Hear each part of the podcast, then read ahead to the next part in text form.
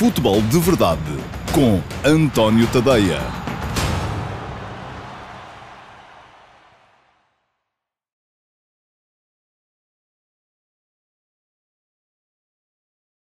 Olá, muito uh, bom dia a todos. Eu sou António Tadeia e tenho que vos pedir desculpa por causa destes dois minutos de atraso na edição de hoje do Futebol de Verdade. Estava aqui entretido a olhar para as vendas que o Lille Olympique fez nos últimos dois anos, a fazer as contas ao dinheiro, à dinheirama que entrou uh, naquele clube, muito por força também do bom trabalho que foi sendo feito pelo português Luís Campos, uma espécie de iminência parda do uh, futebol do Lille, o homem que andou ali a descobrir os jogadores, a valorizá-los e a fazê-los depois uh, sair para outros clubes por valores muito, muito multiplicados, mas a verdade é que ainda assim o Lille parece estar em gravíssimas dificuldades, a equipa do José Fonte, do Renato Sanches, do Tiago Jaló, gravíssimas dificuldades financeiras que forçaram a saída de Gerard Lopes, o um, dono da maioria do capital, que, no entanto, foi comprado com dívida a um fundo de investimento norte-americano, o Elliott Management Group, o mesmo grupo que já financiou, por exemplo, a compra do Milan um, por um chinês e depois acabou por uh, tomar conta do clube. Neste momento o Elliot é dono do Milan. Um, a solução que se apresenta para o Lille parece não vir a ser, parece que não vai ser essa, mas uh, há de ser uma coisa uh, que também não dignifica muito o, o clube e o seu, o seu historial. E porquê que eu estou a falar disso? Ora bem, porque Gerard Lopes, entretanto, um, já, já está uh, no Boa Vista, não é? Portanto, não é dono da maioria do capital, não é, é um investidor, é um parceiro da SAD do Boa Vista e um, lembrei-me disso hoje de manhã, uh, associei as coisas uh, quando estava a ler a entrevista de Vítor Murta, presidente da SAD do Boa Vista, ao jornal Record. Um, duas, uma entrevista interessante. Uh, uh, começa por ser interessante que o Record dê três páginas uh, ao Boa Vista, é uma entrevista relacionada com o Boa Vista. Eu acho que isso é muito positivo. Os meus parabéns para a direção do Record por ter tomado essa, essa decisão. Acho que o futebol português precisa de mais disto, de dar mais voz também. Enfim, as pessoas centram-se muito naquilo que é a primeira página dos jornais. E eu, enfim, primeiras páginas dos jornais de barato, porque as primeiras páginas dos jornais são um bocadinho um embrulho, não é? São aquilo que é feito, sobretudo e apenas eh, para dar, para vender o jornal, para o empacotar, para o tornar chamativo às, às pessoas. Eh, eu concentro-me mais naquilo que está lá dentro.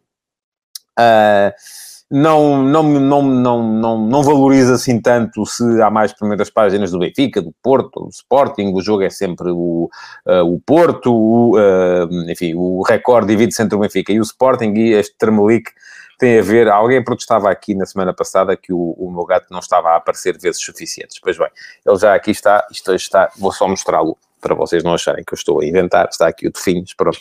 Ah, Tefinhos, agora tens que sair. Peço desculpa por esta interrupçãozinha. Bom, isto está a correr mal. Uh, bom, uh, o que é que eu estava a dizer? Ah, uh, centro muito mais naquilo que é o conteúdo, naquilo que está dentro da, da, das edições e por isso mesmo aplaudi e fiquei feliz com uh, esta uh, entrevista de três páginas que o Record fez com o Vitor Murta. Ora bem, depois o que é que se passa? A entrevista é muito centrada na substituição de treinador, na entrada de Jesualdo Ferreira para o lugar do Vasco se abra e se a ideia e o projeto do Boa Vista passa por fazer o desenvolvimento de jogadores para depois os vender um, no mercado, valorizar os jogadores e assim sendo fazer, fazer negócios, um, eu acho que o João Ferreira é uma excelente escolha. Há poucos treinadores mais seguros uh, de que poderão vir a desenvolver jogadores jovens e a, a torná-los mais valiosos uh, nos uh, instantes seguintes. portanto, ou nos meses seguintes, ou nos anos seguintes. Portanto, acho que aí a escolha é boa. Não, vou, não estou com isto a dizer que o Vasco se abra não fosse também uma boa escolha, um, mas a verdade é que as coisas não estavam a correr bem e aparentemente há de haver coisas que nós cá fora não, não, das quais nós cá fora não temos conhecimento e que levaram a isso mesmo. Ora, um, passa muito ao de leve uh, um, a entrevista pela situação do Lille, e já vi que muitas das vossas perguntas aqui uh, são, têm a ver com isso, se o Boa Vista está em risco uh, com esta situação que vive o Lille neste momento. Eu creio que não. Um, porque o Lille não era dono do Boa Vista. Um, Quando muito, uh, o, e nem sequer o dono do Lille era dono da SAD do Boa Vista. Uh, quando muito aquilo que acontecia era que o, o hispano-luxemburguês Gerard Lopes, que era dono do Lille e de mais alguns clubes por essa Europa fora, era parceiro da SAD do Boa Vista, investidor, terá investido para depois também recolher alguns benefícios, naturalmente, na, com as vendas dos jogadores aos quais terá ajudado a, a contratar. Uh, portanto, eu creio que as situações não estão associadas. Agora, é bom que, perante aquilo que está a passar-se no, no Lille, que o Boa Vista tome as devidas precauções porque uh, para não ser arrastado para a situação em que está o Lille neste momento, que é uma situação de pré-falência, uma situação que pode, uh, uh, que vai com certeza obrigar a que sejam feitas mais vendas e vendas ao desbarato e que desvalorizem muito aquilo que é o plantel do, do, do, do, clube neste, neste momento. Ora bem, o que é que se passou exatamente no Lille? O que se passou no Lille foi o seguinte. O Lille foi comprado por Gerard Lopes, o tal hispano-luxemburguês, comprou a maioria do capital, mas comprou com dívida, isto é, Uh, Lopes não tinha dinheiro uh, e serviu-se do mesmo fundo de investimento, um fundo de investimento norte-americano, que é o Elliott Management Group, um, que já tinha servido, por exemplo, ao, ao, a um chinês para comprar o Milan, um, ficando depois com obrigação de ressarcir uh, o Elliott Management Group, à medida que uh, o tempo ia passando, tinha uma série de prestações a pagar da dívida que tinha contraído para comprar o clube. Ora, isto já teve o, o desfecho que teve no Milan, o chinês deixou de ser capaz um, de cumprir o serviço da dívida e, portanto, teve que ceder o controle do clube, e neste momento o Milan pertence ao Elliott Management Group, uh, que tomou conta do clube. Um, no caso do, uh, do Lille, o que se passou foi um bocado a mesma coisa. Uh, aparentemente deixou de ter capacidade, ou o Lille deixou de ter capacidade uh, para cumprir o serviço da dívida ao Elliott Management Group, porque ali havia uma diferença. Enquanto a compra do Milan foi feita em nome pessoal, do tal investidor chinês, a compra do Lille não. Portanto, o Gerard Lopes consegue sair bem da, da, da situação. E a pergunta que eu faço no meio disto tudo é para onde é que foi o dinheiro? Ora, diz-me aqui o Carlos Guiste que projetava o Boa Vista como uma surpresa da época, um Famalicão versão 2020, ainda não é, não é, não é de todo uh, impossível que isso venha a acontecer, e para mim pessoalmente é uma surpresa à má época e até agora, uh, consequente despedimento do Vasco Seabra, treinador que imaginava com um futebol agradável e pudesse tirar resultados desse mesmo futebol. Pois bem, não é de todo, já estava a dizer, impossível que venha a acontecer e que o Boa Vista venha a ser uma boa surpresa ainda na Liga presente, porque as coisas estão todas muito embrulhadas lá embaixo. Mas eu, perdão, estava a falar do Lille. Uh, ora, o Lille, em 2019, vendeu PP ao Arsenal por 80 milhões, vendeu Rafael Leão ao Milan, um negócio estranho, porque... Uh, uh, enfim, o Milan pertencia ao Elliott, o, eh, há, há, aqui demasiadas eh, coincidências. Vendeu Rafael Leão ao Milan por 23 milhões, uh, Tiago Mendes ao Lyon por 22 milhões, El Ghazi ao Aston Villa por 9 milhões, Cornet ao Lyon por 9 milhões e rendeu, isto rendeu tudo entre investimento e uh, vendas no verão de 2019 ou na época de 2018-19, rendeu um, ehm, 43 milhões de euros de lucro no mercado de transferências. Em 2020, portanto, no, no, no, no, que veio desta, desta época, um, ehm, já seguiu Osimhen para o Nápoles por 70 milhões e Gabriel para o Arsenal por 26 milhões. Neste momento o Will vai com um lucro de 58 milhões no mercado de transferências. Ora, a mim parece um bocado uh, estranho que se venha agora dizer que foi por causa da pandemia, do, do, um, dos, uh, do dinheiro que as equipas deixavam, que o Lille deixou de faturar em transmissões televisivas, em bilheteira, em, enfim, tudo e mais alguma coisa, uh, que seja com isso que se justifica o, a falência deste, deste projeto. Tudo dinheiro há de ter ido para algum lado, é isto que perguntou Nuno Cunha, um, os 200 milhões de vendas em dois anos voaram. Bom, alguns foram investidos, obviamente foi vendido por 70 milhões, mas tinha custado quase 30 também, portanto, uh, nem tudo é lucro no meio disto tudo. Uh, mas, uh, um, de facto, é legítimo que se pergunte para onde é que foi o dinheiro. Enfim, se veio para o Boa Vista, menos mal, porque poderemos estar perante uma, uma situação em que o Boa Vista vai ter alguma, alguma folga para, para, para investir. O que é que pode acontecer ao Boa Vista no meio disto tudo? Ora bem, uma das coisas que me parece evidente é que a partir da próxima época, muito provavelmente vai deixar de ter os jogadores emprestados pelo Lille, e o Ângelo Gomes, por exemplo, é um desses, desses casos. Pertence ao Lille o passe dele e está aqui emprestado e não havendo, enfim, a tal relação eh, de, de, de Gerard Lopes em comum com os dois clubes, isso deixará de ser tão, uh, tão possível. De qualquer modo, eu acho que um, enfim, é preciso perceber-se muito bem o que é que se passou em Lille, Uh, e, assim sendo, uh, perceber-se muito melhor ainda, porque isso nos interessa diretamente, o que é que pode ou não vir a passar-se no Boa Vista. Uh, eu estaria mais interessado em ler detalhes sobre a relação do Boa Vista com o investidor, com Gerard Lopes, quais são as obrigações de parte a parte, um, e até que ponto é que as duas partes estão precavidas uma da, da, da outra. Não sei se há aí uh, uh, espectadores boavisteiros que saibam alguma coisa sobre o tema e que estejam a comentar ou não, mas se há, uh, eu peço ao João Piecho, e não sei se hoje tenho o Vitor Hugo Carmo ou o Rui Santos no, no apoio, mas que um deles também possa um, que possam colocar esses comentários online. Agora, a, a, a questão aqui é um, de perceber exatamente se o Boavista está ou não em risco. Eu creio que não, um, porque o negócio foi montado de uma maneira completamente diferente daquele que tinha sido montado o negócio em Lille, que por sua vez também já foi diferente daquilo que tinha acontecido no negócio no Milan, uh, uh, que tinha como ponto em comum o uh, mesmo fundo de investimento. Enfim, quem quiser saber a minha opinião sobre um, os fundos de investimento, já sabe que eu sou crítico, mas ao mesmo tempo sou um, um bocadinho um, complacente, porque percebo perfeitamente que o futebol, sendo uma atividade económica,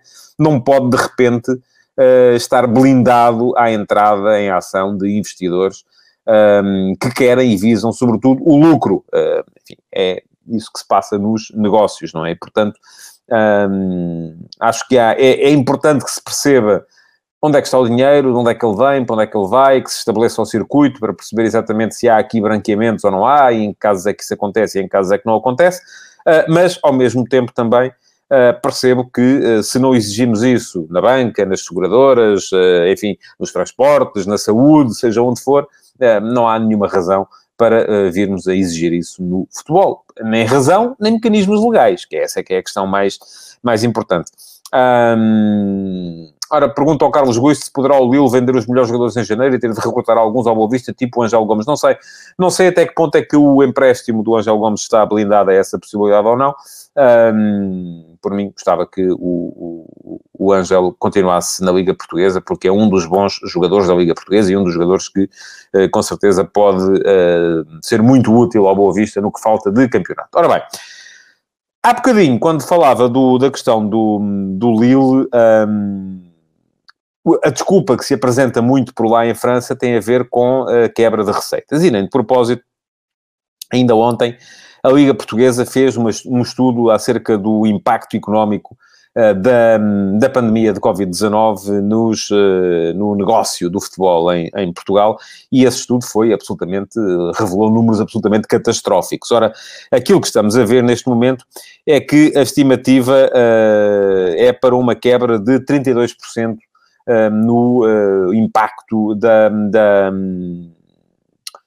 da, econ da, da, economia do futebol em Portugal neste momento, ou seja, o, o futebol passou a mover uh, menos um terço do dinheiro que movia antes da pandemia. Isto tem a ver com uh, quebras de bilheteira, com quebras de merchandising, com quebras de uh, com quebras também de, de receitas de, provenientes de direitos televisivos, portanto, tudo um pouco. A verdade é que o dinheiro começou a escassear.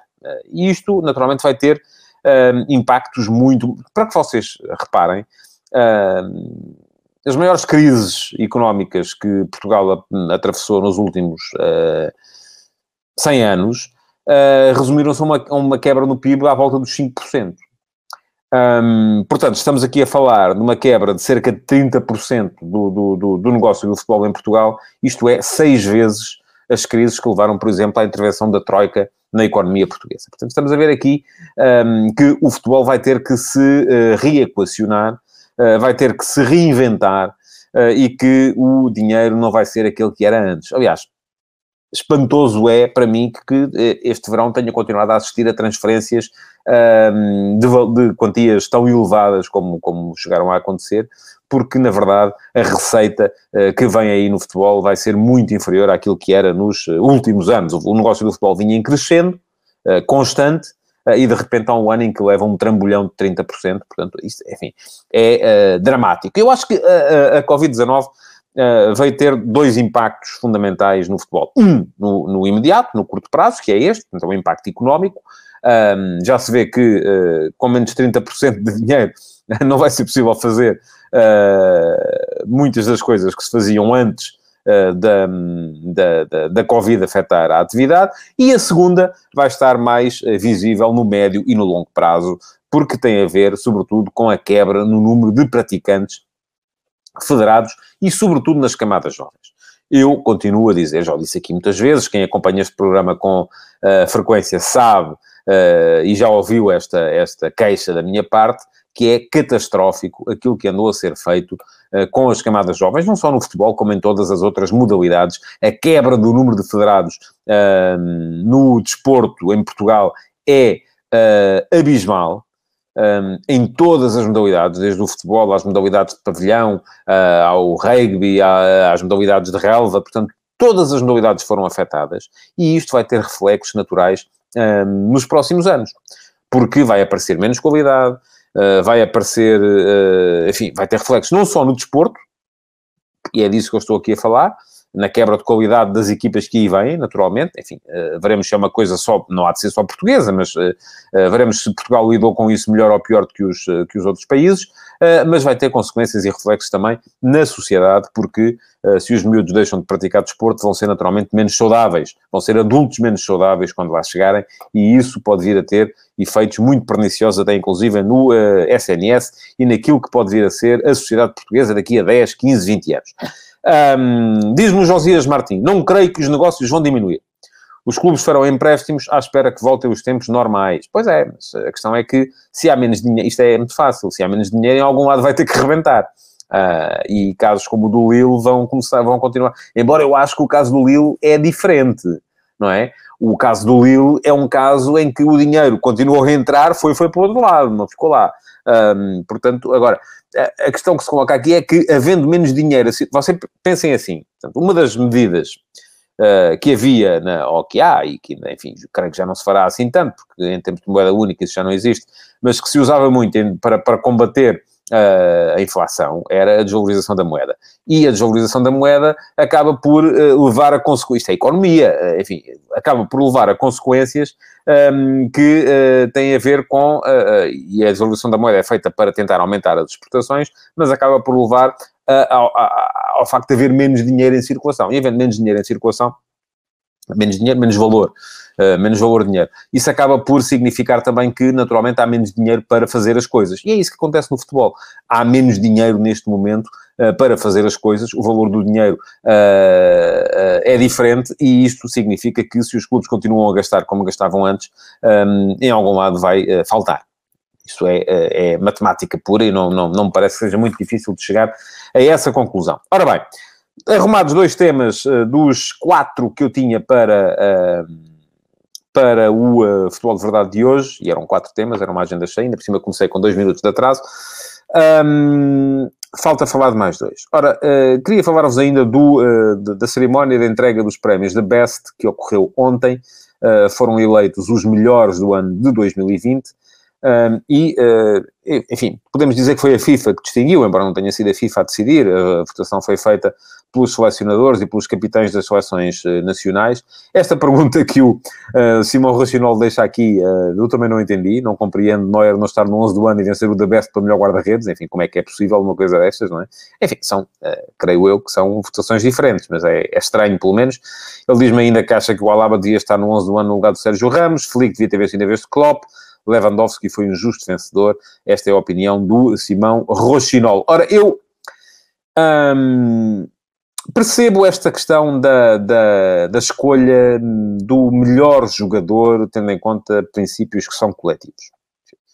Uh, em anos em que não há uma superioridade clara uh, dos dois extraterrestres que marcaram uh, a última, o último ano, ou a última era do futebol mundial, Cristiano Ronaldo e Lionel Messi, Ronaldo só ganhou a Liga Italiana, não ganhou mais nada, não foi sequer o melhor marcador. Messi foi o melhor marcador da Liga Espanhola, mas o Barça teve zero títulos durante, durante o ano e, portanto, isto acaba por levar à conclusão de que nem Barcelona nem Juventus uh, mereciam ter um jogador seu uh, distinguido e que a grande máquina do futebol europeu uh, ou do futebol mundial na época passada foi mesmo o Bayern de Munique. Ora, se a grande máquina é o Bayern, aquilo que me parecia mais normal era que o maquinista fosse, fosse distinguido, não é? O Hansi Flick chegou ao Bayern em novembro de 2019. O Bayern estava a 4 pontos do primeiro lugar uh, da, da Bundesliga, uh, que era ocupado pelo Borussia de Mönchengladbach nessa altura.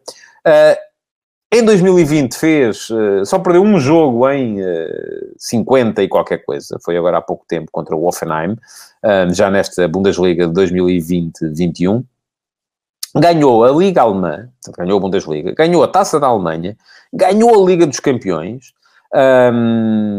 aviou o Barcelona por 8 a 2, que é uma coisa que não acontece com, com frequência, uh, e, no entanto, o treinador do ano foi Jürgen Klopp. Eu gosto muito do Jürgen Klopp. Aliás, se me perguntarem assim, preferias... Um, ter a possibilidade de entrevistar Jürgen Klopp ou Hansi Flick. Eu dizia logo, primeiro Jürgen Klopp, a seguir Jürgen Klopp, em terceiro lugar Jürgen Klopp e em quarto lugar Jürgen Klopp. Eu acho que o Hansi Flick não deve ter nada assim de muito interessante para dizer. Uh, uh, ele, aquilo, ganhar no Bayern, e eu hoje escrevi isso de manhã no, no, no último passo, é quase que uma gestão de economato, é, é, é manter aquilo a funcionar. Um, mas uh, enquanto Klopp, não, Klopp é uma todo ele é uma personagem apaixonante, é um treinador de, de, de é, é, um treinador que faz equipas de autor, uh, é um comunicador diferente, é um homem que nos faz rir, que nos faz, que nos emociona, portanto é, é uma personagem muito mais interessante. Agora, o grande mérito do, da vitória de Klopp, e Klopp fez do Liverpool Football Club campeão inglês ao fim de 30 anos, foi em 2019. Ele chegou à viragem de ano, à passagem de ano, uh, quase com 20 pontos de avanço e manteve, geriu, em 2020 limitou-se a gerir, aliás o Liverpool acabou a época passada a gerir.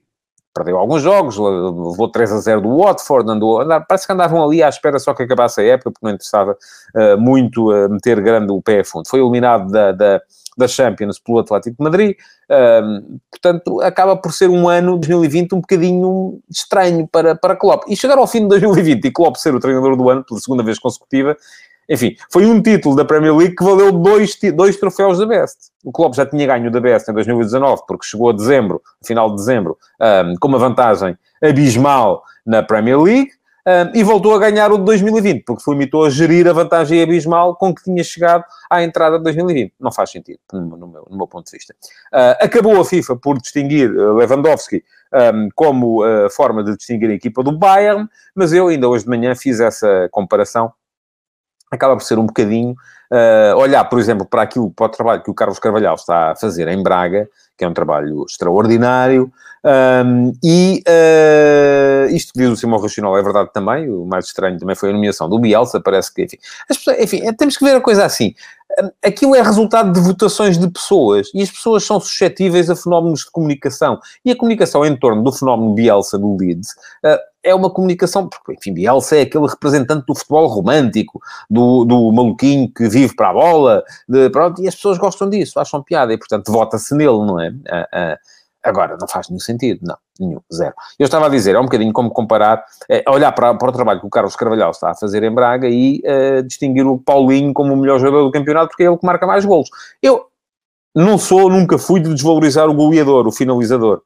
Uh, aquela frase famosa que se diz, ah, o tipo não joga nada, só marca muitos golos. Para mim não faz nenhum sentido. Ser um bom finalizador é fundamental. Lewandowski é um extraordinário finalizador. Um, é o melhor marcador do futebol europeu. Um, faz todo o sentido que seja, que seja nomeado é um jogador eh, de valor inestimável.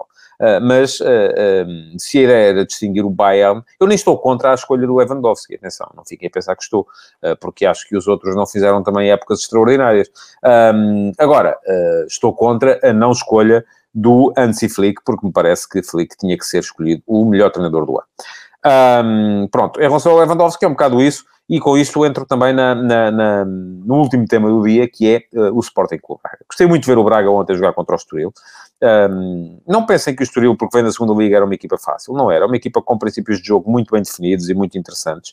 Uh, mas o Braga não deu hipótese. O Carvalhal voltou a usar o seu uh, o 11 mais parecido com o 11 de Gala, sobretudo a ter na frente aqueles três homens que marcam a diferença uh, Yuri Medeiros, Paulinho e Ricardo Horta são três jogadores muito interessantes. Curiosamente, Yuri Medeiros rejeitado do Sporting, Ricardo Horta rejeitado uh, do Benfica e o Paulinho, que passou grande parte da sua carreira em clubes de dimensão inferior, como o Gil Vicente, sem, com todo o respeito para o Gil Vicente, mas não luta por títulos, um, uh, eh, e antes disso até na segunda divisão, e já não é um jovem, atenção, é preciso ter isso em conta também.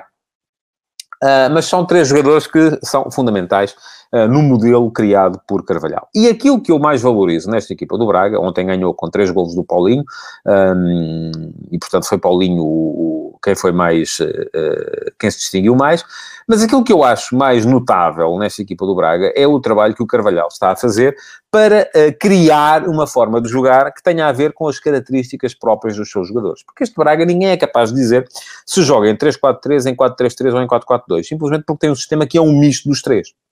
Um, isto que diz o Paulo Neves, enfim, não sei se o Carvalhal tem a escola inglesa uh, ou não, um, aquilo que me parece é que isso neste caso será um bocado irrelevante.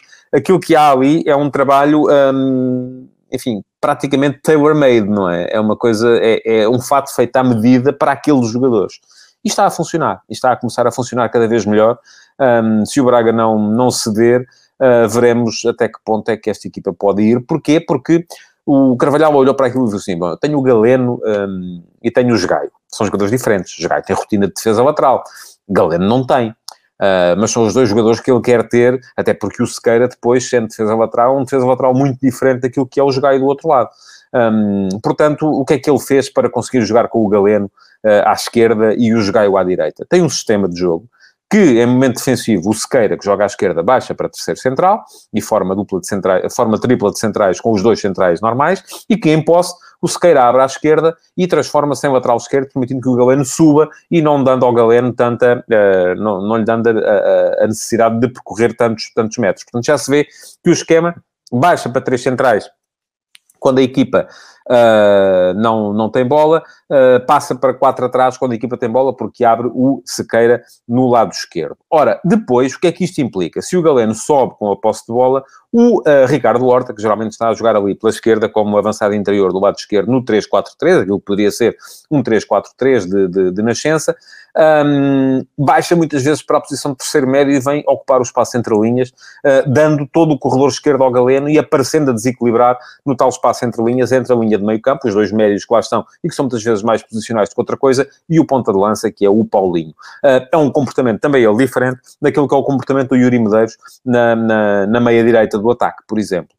Um, também porque é diferente o comportamento do, uh, do uh, uh, Esgaio na, na, ala direita em relação àquilo que é o comportamento do Galeno na ala esquerda. O esquema foi montado para estes jogadores, está a começar a funcionar e atenção a este Braga, os últimos dois jogos foram muito fortes, pronto, enfim, foram um contra o Montijo do Campeonato de Portugal, outro contra o Estoril da Segunda Liga, certo? vamos ver o que é que vai ser agora em breve o, o, o, e o Braga vai ter já um jogo uh, complicado com o Rio Ave. Um, vai ser um jogo difícil uh, e veremos como é que o Sporting Clube Braga responde nessa altura, mas eu vejo este Braga forte e, aliás, uh, uh, eu hoje de manhã fiz mesmo essa comparação relativamente ao, ao Klopp e ao facto de haver ou não haver equipas de autor. neste momento, o Carvalhal está a fazer em Braga uma equipa de autor, como o Ruben Amorim está a fazer no Sporting uma equipa de autor, como o Sérgio Conceição fez há três anos no Porto uma equipa de autor, e está um bocadinho presa essa ideia ainda, um, mesmo trocando jogadores, porque os jogadores já não são os mesmos que eram, como o Jorge Jesus uh, terá feito no Benfica há 10 anos uma equipa de autor e depois adaptou a ideia também ao Sporting em 2015 e funcionou uh, igualmente bem, embora não tenha ganho, uh, mas neste momento não está a conseguir ainda adaptá-la ao Benfica de 2020. Essa é a grande dúvida que resta para o início do ano. Bom, estamos a chegar ao final do Futebol de Verdade de hoje. Queria lembrar-vos, é o último Futebol de Verdade deste ano. Um, vamos ter mini férias e voltaremos em, em janeiro. Uh, estava previsto já, uh, enfim, o que não estava previsto era o futebol uh, interromper, ou não interromper, aliás, portanto, não há futebol de verdade, continua a haver futebol a sério, portanto, aquele que se joga e que não é aqui comentado. Mas em janeiro voltarei para vos colocar em dia com tudo aquilo que for, a, que for a atualidade do futebol em Portugal e no mundo. Para já, aquilo que vos posso pedir é que continuem a deixar perguntas, porque amanhã ainda há Q&A. Uh, vou gravar ainda hoje o Q&A de amanhã com a seleção das melhores perguntas desta semana. Aquelas que não foram respondidas no direto do Futebol de Verdade, já se sabe, vão ali para dentro de uma tómbola. Eu depois não tiro a sorte, mas escolho as melhores 10, 12 perguntas da semana e respondo-lhes numa emissão especial do Q&A Questions and Answers, perguntas e uh, respostas, uh, que vai para o ar sempre ao sábado, ao meio-dia e meia, que é a mesma hora uh, que decorre o Futebol de Verdade. Está sempre no site, o Q&A ao sábado ao meio-dia e meia está lá sempre. Às vezes o link nas redes sociais não entra a essa hora, porque pode haver outros assuntos e já se sabe que os algoritmos das redes sociais são malandros e se a gente mete muita coisa ao mesmo tempo, depois aquilo uh, acaba por ser tudo uh, torpedeado e, e, não vos chega rigorosamente nada. Mas uh, se tiverem curiosidade com o QA, ao meio-dia e meia de sábado, já sabem, é só darem um saltinho ao antoniotadeia.com e terão lá a emissão desse dia do QA, que depois, ou a essa hora ou mais tarde, por exemplo, na semana passada só coloquei o link nas redes sociais no domingo, ao meio-dia e meia também, porque no sábado havia muito assunto, um, mas uh, o link há de aparecer nas redes sociais um pouco mais, mais tarde, ou à mesma hora ou um pouco mais tarde. Uh, portanto, resta-me desejar-vos não só um bom fim de semana, como boas festas uh, a todos. Bom Natal, boas entradas em 2021 e em janeiro estarei de volta para mais edições do Futebol de Verdade. Até lá. Futebol de Verdade, em direto de segunda a sexta-feira, às 12h30